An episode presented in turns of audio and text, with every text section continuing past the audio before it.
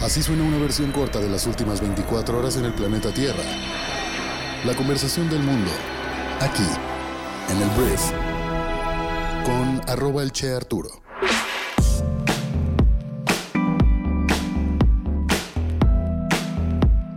Muy buenos días, bienvenidas, bienvenidos a esto que es el brief para este jueves 5 de octubre. Yo soy Arturo Salazar, soy tu anfitrión y uno de los fundadores de Briefy y en este podcast vas a informarte con un resumen de las noticias que debes conocer el día de hoy para ser una persona bien informada. Muchísimas gracias por estar aquí y vamos a comenzar con esto que es el brief. Arranquemos hablando de México y hay que hablar del Banco Mundial porque esta institución internacional estima que México crecerá este año un 3.2% por encima de la media latinoamericana. ¿Qué tanto va a crecer la economía latinoamericana? Un 2% según el Banco Mundial. Pero atención, porque a pesar de la sólida gestión macroeconómica de la región, incluyendo medidas para contener el nivel de la deuda, las perspectivas de crecimiento permanecen en un nivel bajo, advirtió la multilateral en su más reciente informe económico América Latina y el Caribe.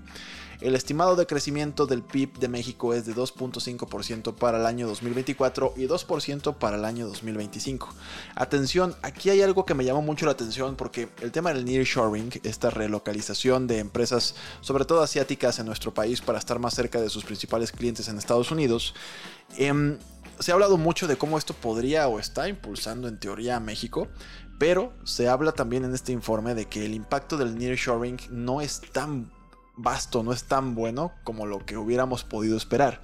Y aquí yo me pregunto, a ver, en México existía algo llamado ProMéxico, que era una institución que a pesar de que pues el gobierno actual habla de que era muy costosa y que se daban unos viajes de reyes, pues era un instituto encargado de precisamente atraer inversión extranjera directa a nuestro país.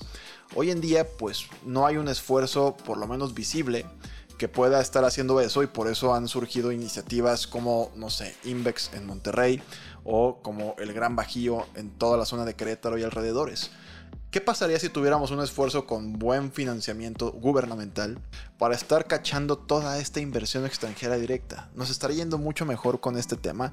Creo que es algo que la persona que esté en la presidencia a partir del siguiente año tendría que tener en su agenda 100%.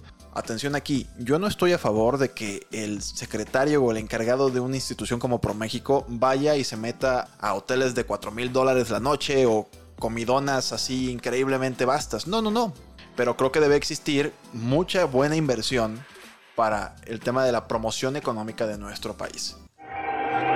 Vamos a hablar ahora de un tema que creo que va a ser tenso para todo lo que tiene que ver con el gobierno mexicano este jueves. Mira, el secretario de Estado de Estados Unidos llega a México para pues hablar de la crisis de fentanilo y migración. Este secretario se llama Anthony Blinken y de hecho ya llegó el día de ayer para una visita de dos días en la que se reunirá con el presidente de México y otras autoridades para pues hablar de estas dos crisis que ya te mencioné. El avión del jefe de la diplomacia aterrizó a las 6.45 horas en el aeropuerto internacional Felipe Ángeles a las afueras de la Ciudad de México, que pues ya pareciera ser como un gesto de buena fe.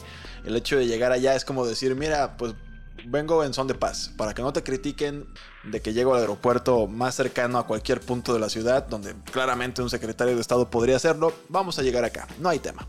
En donde sí hay un problema, es que esta reunión va a ser fuerte, o sea, el hecho de que el presidente de México minimice o denigre los esfuerzos de Estados Unidos por intentar castigar a nuestro país para frenar el paso del fentanilo a través de nuestro territorio, para nada es lo que espera un gobierno que pues hasta estos momentos ha sido relativamente aliado del nuestro. Recordarás que Donaldo, el expresidente más naranja del mundo, pues amenazaba constantemente con más aranceles, con arruinar la economía de México. Eso no es algo que tengamos hoy en día con Joe Biden y tenemos una crisis mucho más grave en tema de migración y en tema bueno, nosotros no, Estados Unidos, en temas de migración y en temas de fentanilo, o sea, drogas, que lo que tuvo Donaldo durante su administración. Yo creo que el hecho de que nuestro gobierno no haga al menos como que ayuda en el tema y tengamos más bien a AMLO en un plan de negarlo todo, es algo que se discutirá hoy y pues si Estados Unidos tiene que apretar algunos botones de presión, estoy seguro que lo harán. El tema de la migración es otra cosa, con niveles no antes vistos durante, creo que históricos. En temas de personas llegando a la frontera sur de Estados Unidos o intentando hacerlo. Y todo esto es algo que le va a afectar muchísimo a los dos países en temas electorales el próximo año. También los gringos van a votar a su nuevo presidente. Donald Trump está acechando de nuevo la Casa Blanca y yo creo que hoy sí van a apretarse las manos con más fuerza ambos gobiernos y yo creo que Estados Unidos tiene con qué negociar que México haga mucho más en estos dos temas pese a quien le pese.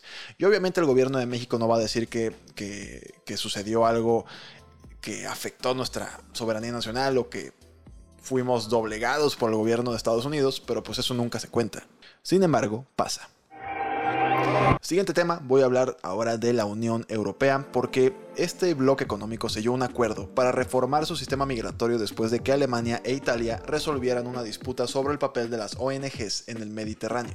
Este acuerdo servirá como base para futuras negociaciones entre los Estados miembros y el Parlamento Europeo para crear nuevas leyes.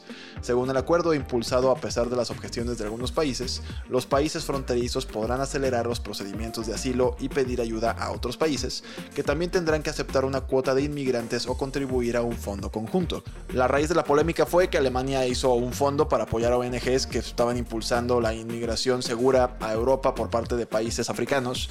Y pues Italia más bien está en una posición más anti-inmigración porque pues de primera mano recibe a muchas personas en sus mares, mucha gente se ahoga. Me imagino también es un reto a la hora de dónde acomodar a estas personas migrantes. En México somos de alguna forma expertos en el problema, no en la solución tampoco, pero a la hora de que Alemania e Italia se pusieron de acuerdo, pues al parecer esto avanza y la Unión Europea podrá tener un marco para hablar del tema de migración. Hablemos de un tema súper delicado para el sistema de salud en Estados Unidos porque los trabajadores de la industria de la salud iniciaron la huelga más grande jamás realizada en Estados Unidos, exigiendo mejores salarios y mayores niveles de personal. Alrededor de 75 mil empleados de Kaiser Permanente, un gran proveedor médico, hicieron huelga durante tres días a partir del miércoles después de que fracasaran las negociaciones con la empresa. Kaiser dijo que estaba contratando trabajadores temporales para mantener abiertos sus hospitales, pero imagínate una huelga de médicos es una de las cosas, una de las demandas más inelásticas del mercado y Estados Unidos y sus médicos se lo están tomando bastante en serio. Yo creo que México debería hacer algo al respecto, no que dejen de trabajar, pero yo sí creo que muchos sectores de la población médica están súper explotados y pues espero que eso se mejore antes de que tengamos que llegar a huelgas. Ahora hablemos de Rusia, que parece haber trasladado la mayor parte de su flota militar, por supuesto, del Mar Negro, desde su base principal en Crimea a puertos más seguros. Esta retirada se produce tras semanas de intensificación de los ataques ucranianos que resultaron en la derrota funcional, entre comillas, de la flota, según James Happy, que es subsecretario de Defensa británico. Anteriormente, el Ministerio de Defensa de Rusia dijo que sus defensas aéreas derribaron 31 drones ucranianos en un ataque nocturno. Hablemos del Congreso de Estados Unidos porque dos de sus integrantes republicanos entraron en la carrera para convertirse en el presidente de la Cámara de Representantes de Estados Unidos, un día después de que Kevin McCarthy fuera destituido de su cargo. Jim Jordan y Steve Scalise competirán por el puesto de orador, aunque sí se espera que otras personas anuncien su intención de competir antes del 11 de octubre, cuando podría realizarse una votación en toda la Cámara. La salida de McCarthy como contexto fue resultado de una votación forzada por su colega republicano Matt Getz que ha provocado confusión en la Cámara, porque es como una tradición, ¿sabes? Tu mismo partido te exige que salgas del puesto porque no estás haciendo la chamba que tal vez prometiste, y a la hora de que 8 o 9 diputados de tu propio partido se unen con los opositores, provocan tal cual que se, que se saque del juego a este presidente de la Cámara de Diputados en Estados Unidos. Entonces, bueno, por lo pronto hay dos candidatos, seguramente habrá más. Hablemos de ciencia y voy a hablar del Premio Nobel de la Química que fue concedido por el descubrimiento y síntesis de puntos cuánticos, que son partículas minúsculas con propiedades ópticas y electrónicas especiales. Se utilizan en medicina para guiar a los cirujanos y mejorar la orientación de los medicamentos contra el cáncer y también para la fabricación de paneles solares y televisiones. Los destinatarios fueron Mungi Bawendi, Louis Bruce y Alexei Ekimov, científicos franceses, estadounidenses y rusos respectivamente que trabajan en Estados Unidos.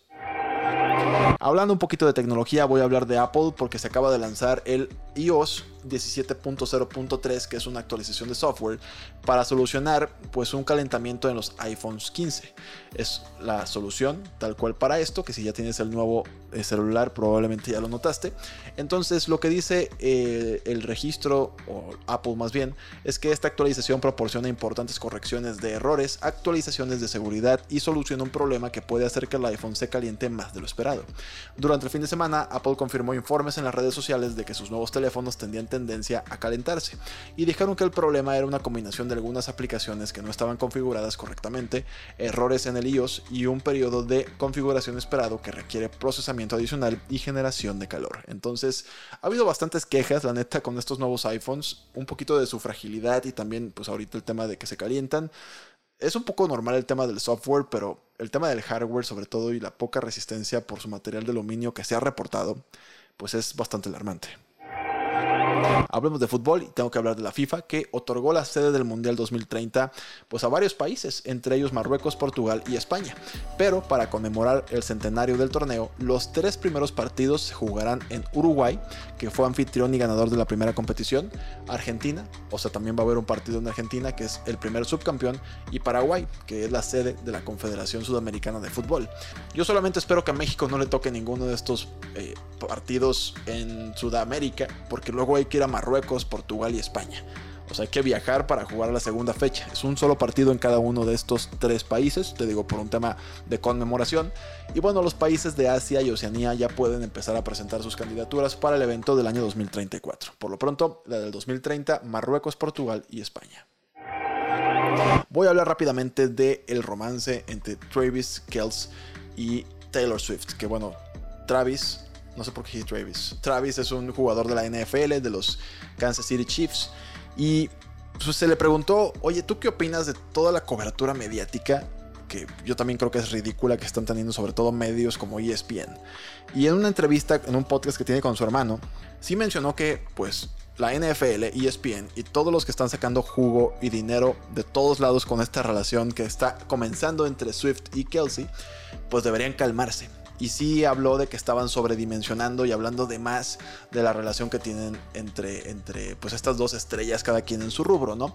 Obviamente entiendo el tema de la economía de Taylor Swift, o sea, las Swifties están yendo a los estadios cuando juegan los Kansas City Chiefs, las Swifties están comprando los jerseys del novio de Taylor Swift, o sea, hay una, hay una revolución en temas económicos, pero pues el jugador como que ya dice, oigan, ya tienen que detenerse porque pues, ¿qué onda? O sea, es demasiada atención mediática para una relación. Pero a ver, señor, pues Taylor Swift es una de las estrellas más importantes del mundo. Creo que era evidente que esto iba a pasar. Esta fue la conversación del mundo para el día de hoy. Estás oficialmente informada o informado con las noticias más importantes del día. Gracias por compartir este podcast y nos escuchamos el día de mañana viernes en la siguiente edición de esto que es el brief. Yo soy Arturo. Adiós.